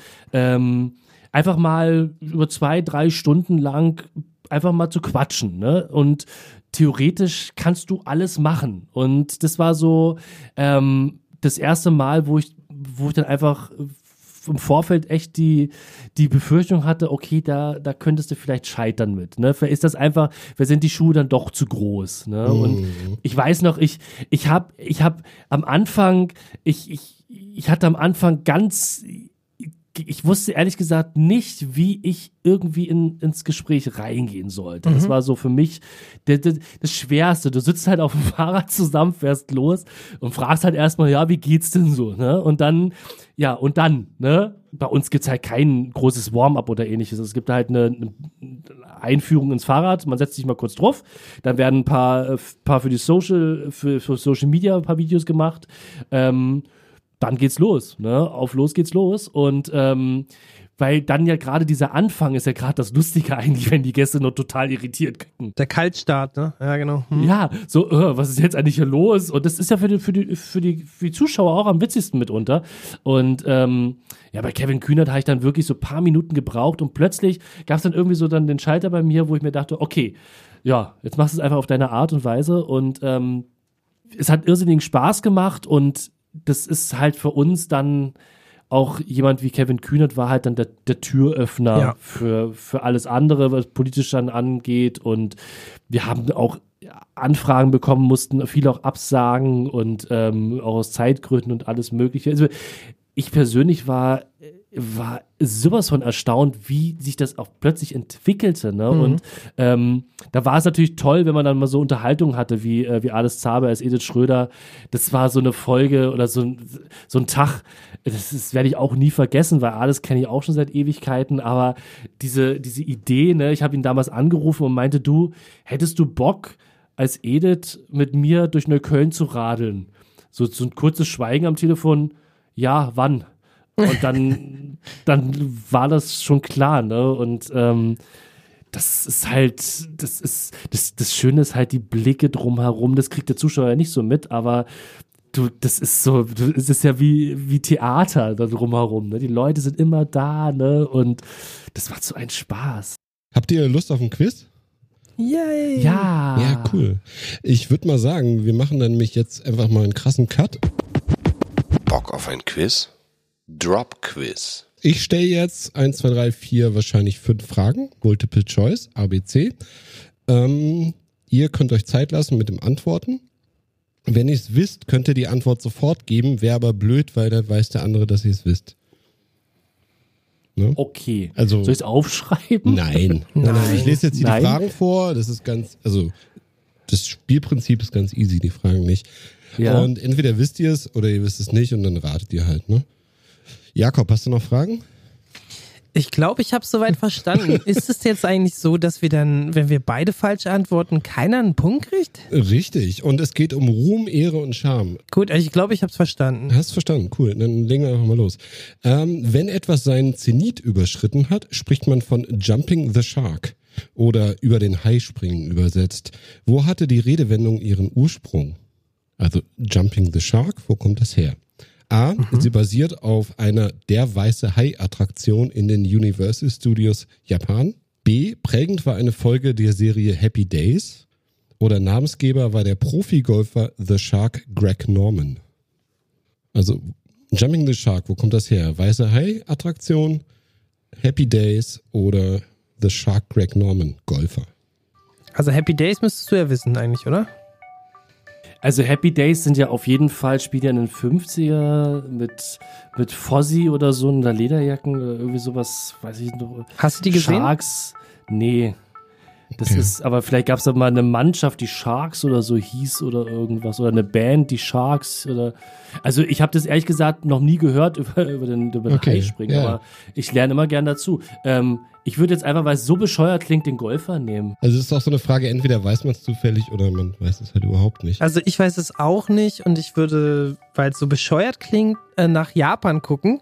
Ich wüsste nur gar nicht, dass die in Japan ähm, Studios dazu hatten, weil Stimmt. das wurde ja in, also ich habe den Original Weißen Hai mal gesehen und es war in Los Angeles, soweit ich mich erinnern kann. Also kein Punkt für niemand. Es gibt diese, ähm, diesen Ride in Japan. Es ist Happy Days und es ist nämlich Fonsi oder Fossi, ich habe seinen Namen vergessen. Ähm, die Quoten der Serie äh, gingen irgendwann in den Keller und dann hat man ihn nochmal wortwörtlich über einen Hai springen lassen in einer Folge, weil die dachten, das würde irgendwie äh, medial Aufsehen erregen. Aber wie bitte? Das wurde doch nur im Studio in, in, in, im Diner und zu Hause gedreht. Also wo nee, kam die haben da dann zum Außenaufnahmen Tragen? gemacht. Die haben dann echt sind sie über den Hai Ach, krass. Das ist so ein Mediensprech. Aber für jeden Rockabilly ist es doch eigentlich ein Muss, oder? Diese Serie. Nee, ach, das ist auch so, das ist auch so irgendwie halt, ist ja auch Mainstream. Ja, das klar. hat ja gar Ja, nichts damit zu tun. Ne? Also ein Rockabilly guckt sich sowas niemals an. Ne? Das ist, also es sind halt dann so Oldies und Rock'n'Roller, ne? die gucken sich sowas an. Aber Rockabillys, die hören wirklich den ganzen Tag nur äh, Carl Perkins und ähm, solche Sachen und Brian Setzer. Alles klar. Sonst alles, alles darf nicht sonst gehört werden. In den 1990er Jahren wurde das MP3-Format am Fraunhofer Institut entwickelt. Äh, für die Forschung wurde welcher Song verwendet? A. Bohemian Rhapsody von Queen, B. Tom's Diner von Susan Vega oder C. Believe von Cher. Nochmal? Also zur Erforschung des MP3-Formats wurde ein Song verwendet.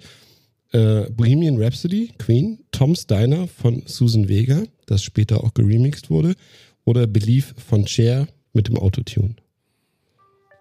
Also ich würde jetzt, weil jetzt würd, ich würde es mir jetzt ranarbeiten, ich glaube, Cher war später. Ja, definitiv. Und- das ist eine Falle. Das war später. Ähm, und ich würde jetzt einfach vom, vom Sound Range her letztendlich bei, bei Bohemian Rhapsody ist halt alles dabei. Also Mhm. Tiefen, Höhen, alles Mögliche. Und weil MP3 ja Komprimierungsformat ist und man wahrscheinlich vielleicht zu dem Zeitpunkt eventuell sehen wollte, wo komprimiert ist, wie viel und was und wie klingt das, ich würde tippen Queen.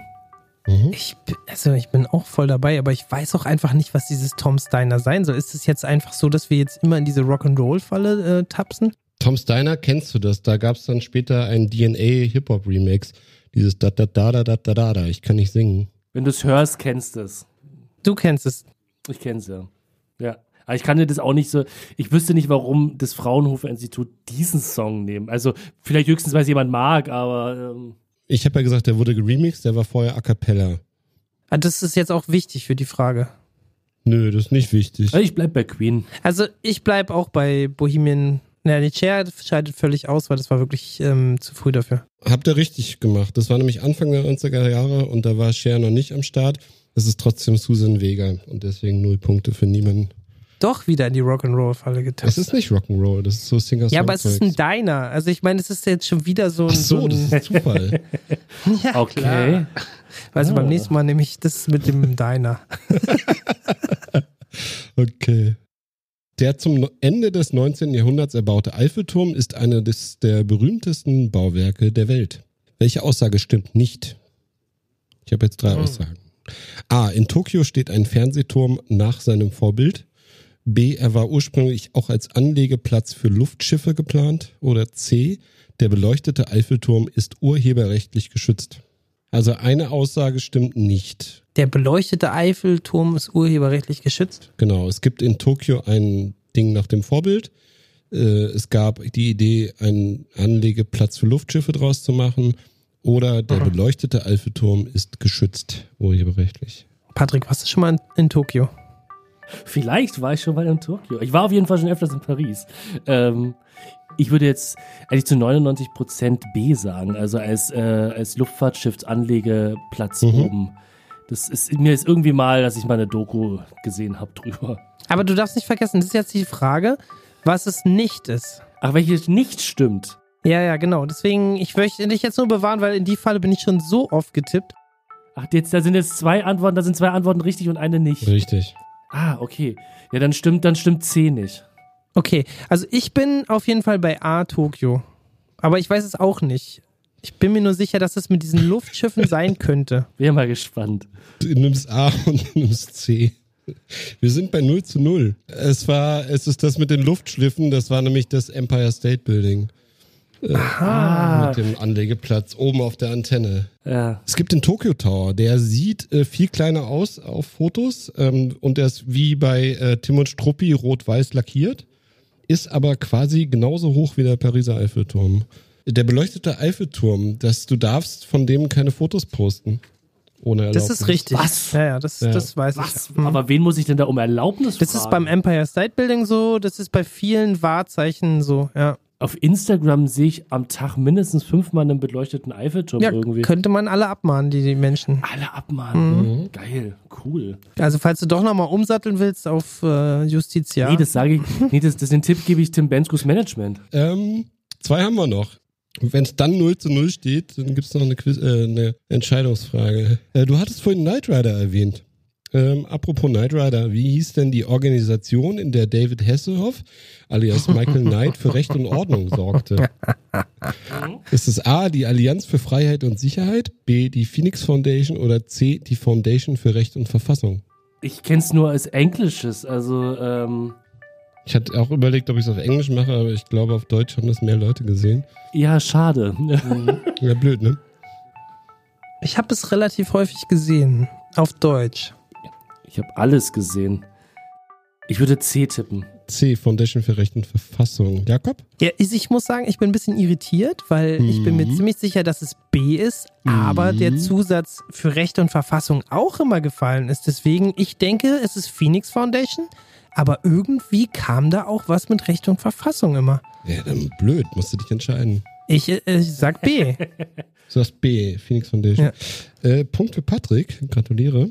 Es ist die Foundation für Recht und Verfassung und die Phoenix Foundation ist von MacGyver. Ach, das war natürlich genau die gleiche Zeit. Ja, Ja, ja, Mhm. genau. Die Allianz für Freiheit und Sicherheit habe ich mir komplett ausgedacht, weil ich aus den 80ern keine andere Fake-Organisation gefunden habe. Das ist jetzt schon die fünfte Frage. Ähm, bei welcher Erfindung hatte Napoleon seine Finger nicht im Spiel? Nicht. nicht. Es gab eine Erfindung, mit der Napoleon nichts direkt oder indirekt zu tun hatte. Das war A. Margarine, B. Brühwürfel oder C. Konservendosen. Mhm. Margarine? Brühwürfel, Konservendosen. Ich tippe B. Eins weiß ich und die anderen zwei kann ich nur raten.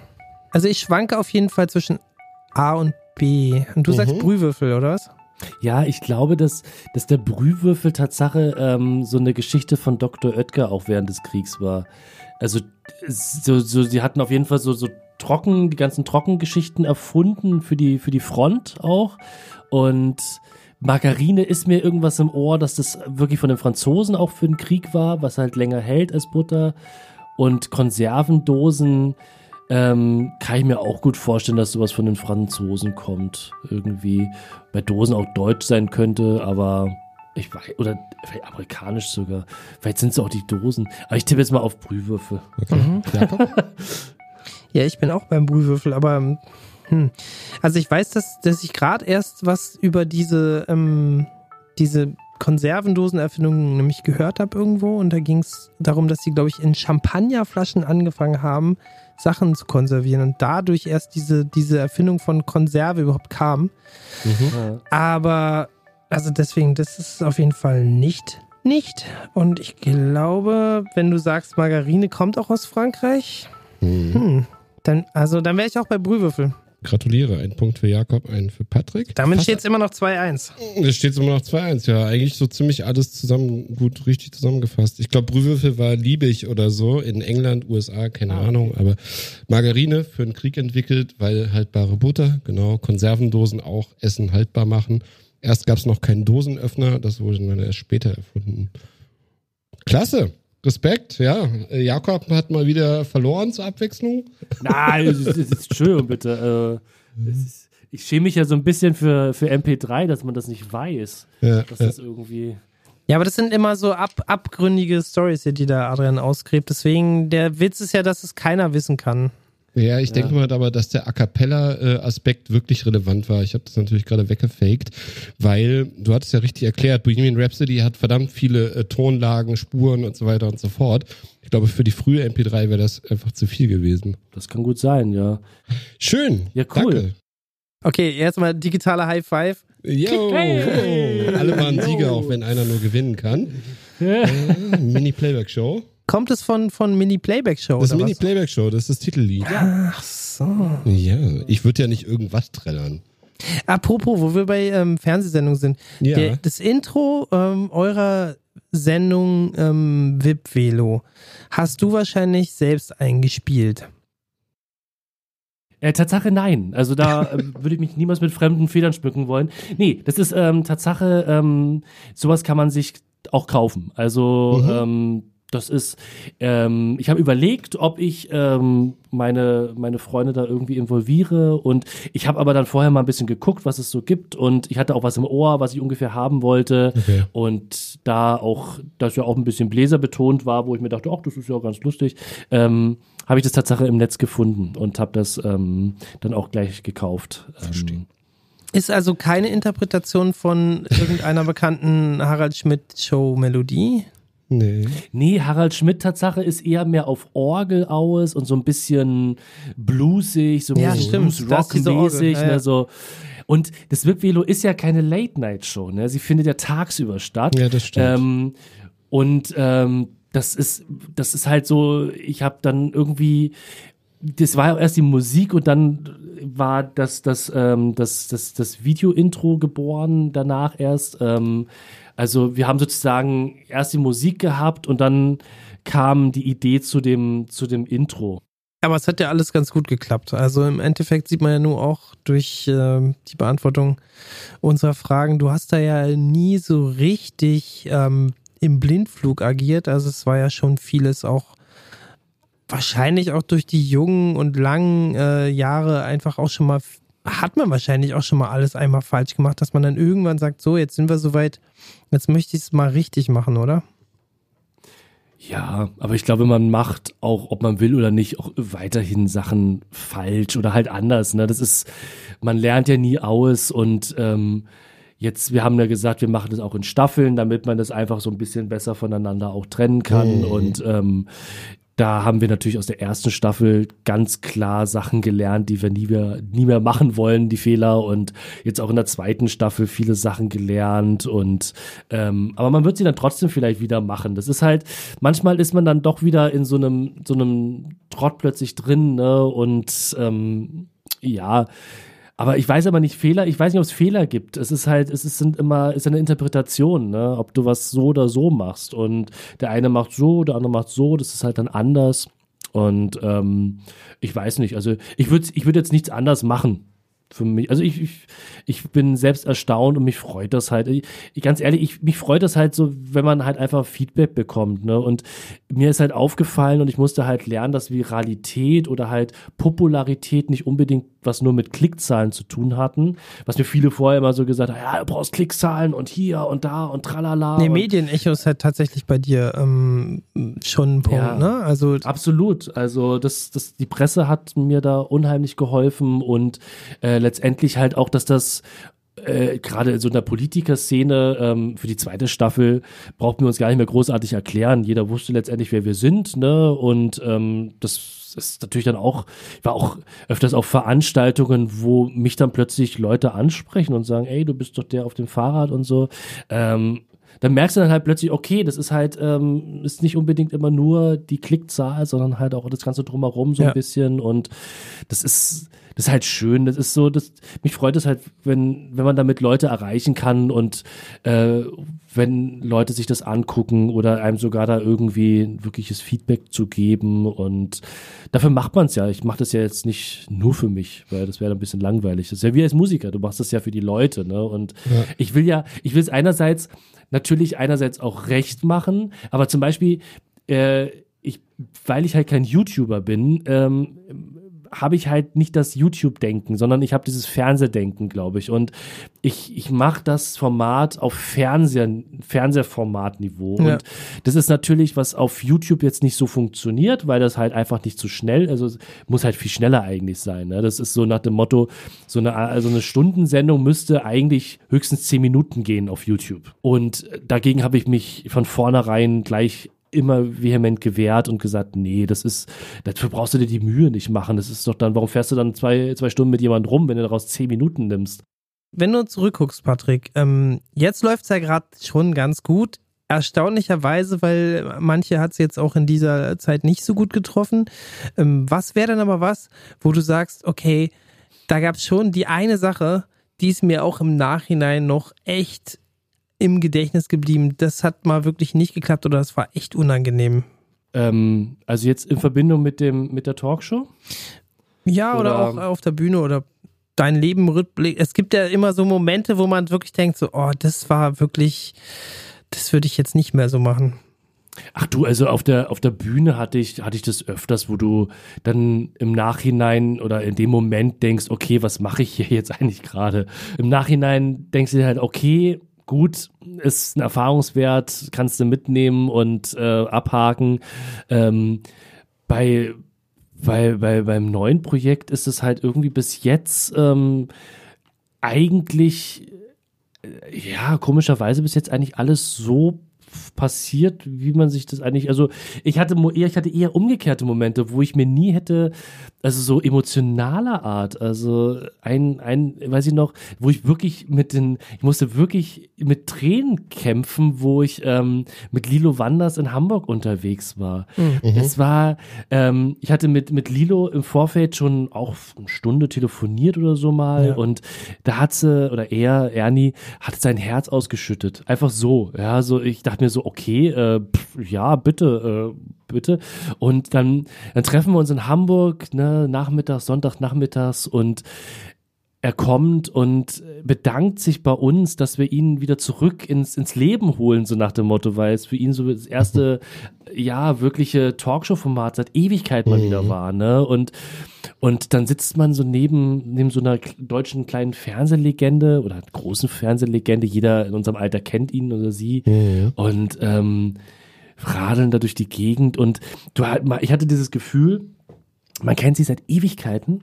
Ähm, und dann irgendwann plötzlich kam so dieses, äh, dann hat er halt auch angefangen, sag ich mal, so ein bisschen dass es ihm jetzt wieder gut geht. Und dann plötzlich musste ich Tatsache teilweise wirklich mit Tränen kämpfen. Und das war so ein emotionaler Moment, wo ich mir dachte, wow, ähm, hätte ich auch nie gedacht, dass das irgendwie mal passiert, weil es ist ja, ich habe auch sonst vorher auch viel mit Leuten aus, den Öffentlich aus der Öffentlichkeit zu tun gehabt. Aber Mhm.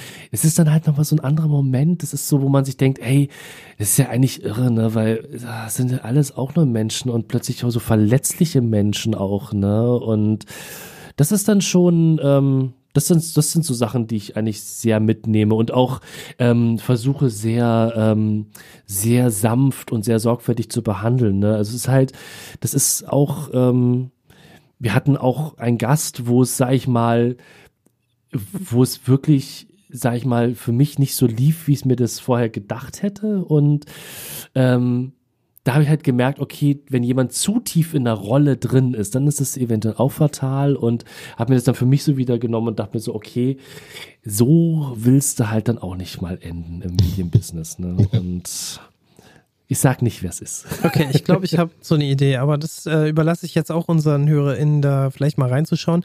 Ich äh, fand es auch mit Lilo Wanders eine sehr, sehr ähm, großartige Sendung, weil die habe ich ganz lange nicht mehr gesehen. Und Ja, die ist ja. halt jetzt genauso wie unser Alter halt auch eine krasse Ikone. Hm. Vielleicht sogar auch in, in vielerlei Hinsicht, weil ähm, auch halt eine ganz neue ähm, Sache da im Fernsehen stattgefunden hat. Viele Tabus ganz auf einmal gebrochen und halt auch, ähm, ich finde, ähm, die auch so ehrlich, das war halt auch neu. Ehrlichkeit im Fernsehen, das gab es vorher ehrlich gesagt nicht. Ja, ja. und äh, und das, er ist halt weiterhin noch so ehrlich, ne? Und Mhm. das Schöne ist halt, es gibt ja auch halt äh, off off Kamera und dann äh, haben wir halt Sachen erfahren dürfen, die sonst keiner weiß, so nach dem Ja, Motto. ja. Aber als ob man halt, ne, wir waren dann auch noch Kaffee trinken danach alle zusammen und ähm, so ein bisschen wie Familienausflug zum Schluss ähm, und das ist halt, ja, Lilo Wanders ist eine Ikone, genau. Und sie hat auch sehr viel für die, für die, ähm, für die äh, Queer-Community Genau. immer schon getan, ne? Und geht damit auch sehr, sehr offen weiterhin um, ne? Und es ist halt, ähm, es ist halt toll, wenn sich so jemand dann einfach Zeit für dich nimmt, ne? Für deine verrückte Idee. Und ähm, das ist dann halt einfach, das ist dann sehr, das geht halt dann runter wie Buttermilch, ne? Und das ist halt paar, paar, ja, paar Monate später war ich dann von ihr eingeladen in eine Talkshow.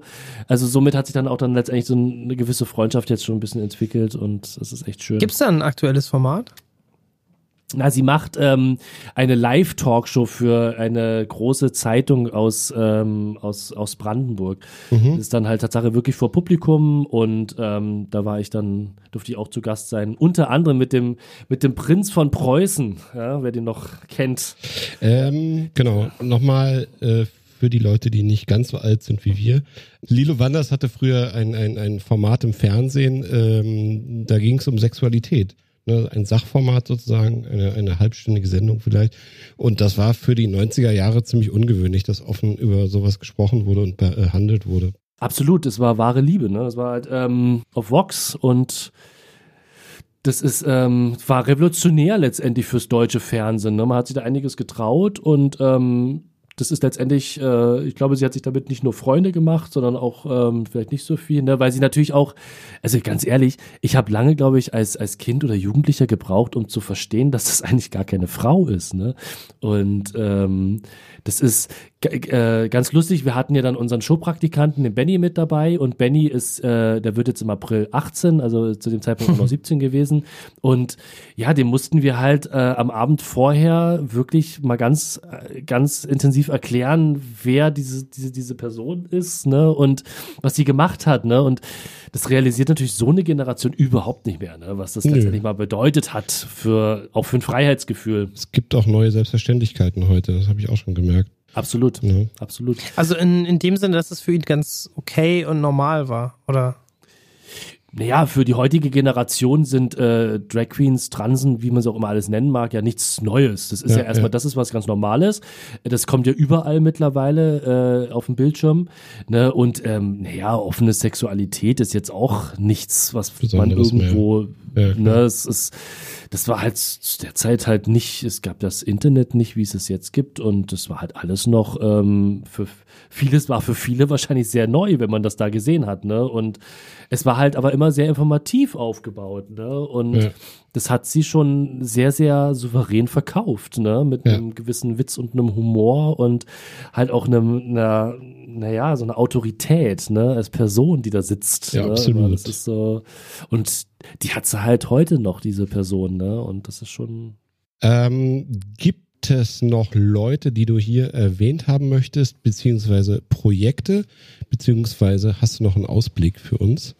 Jetzt hast du noch mal deine Showbühne. Ja, meine eine Minute.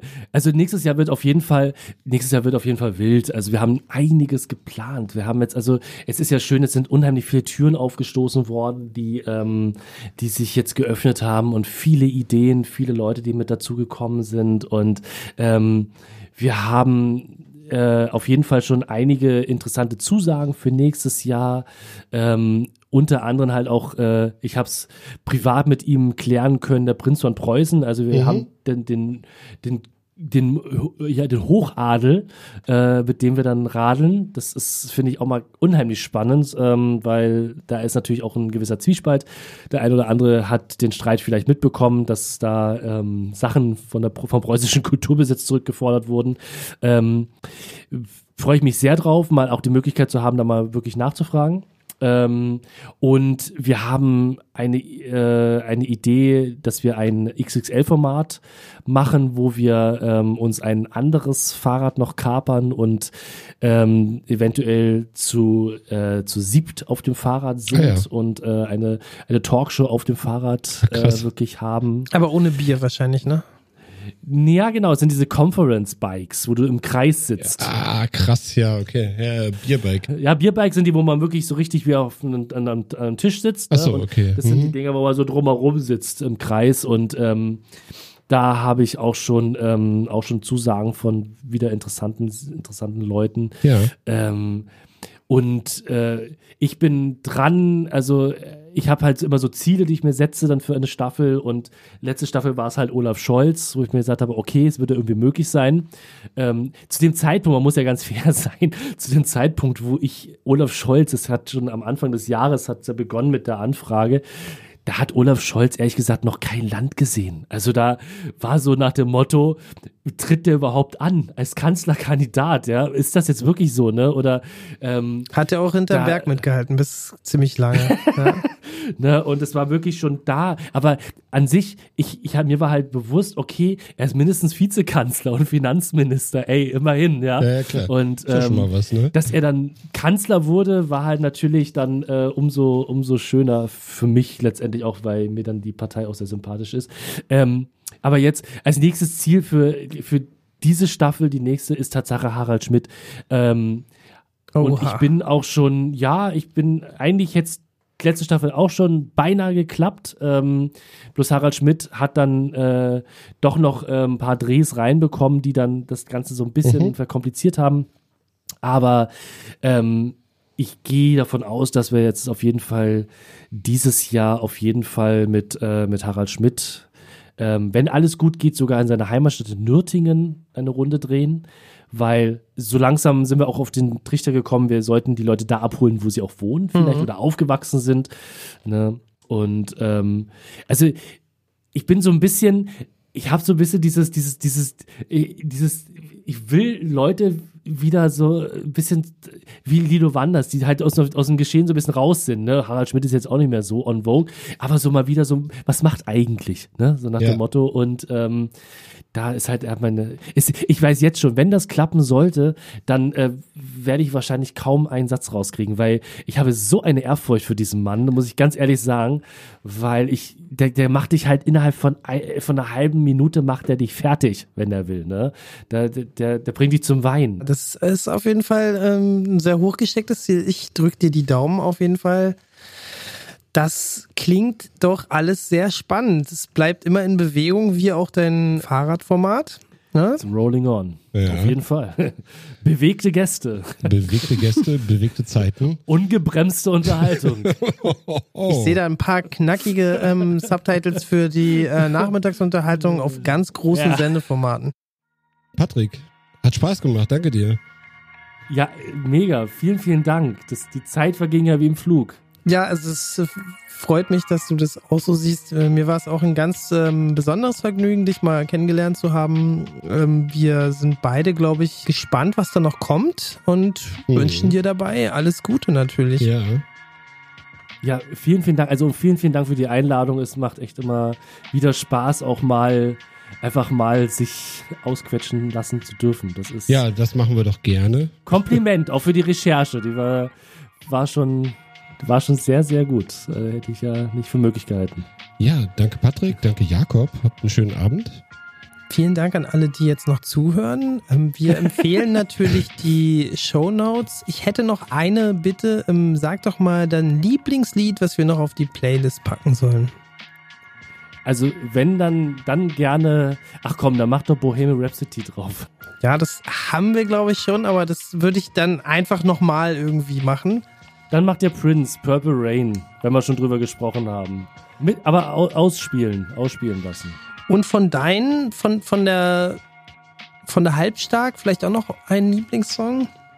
Na, also dann, wenn der von Halbstadt, dann sehr gerne, ähm, ich brauche mal was Neues. Das ist, ähm, Das finde ich auch sehr passend, ja. Hm? Das ist so unser Corona-Song gewesen und ähm, sollte eigentlich ein Karnevalssong werden, aber hey, ist ja nichts geworden dieses Mal, ja.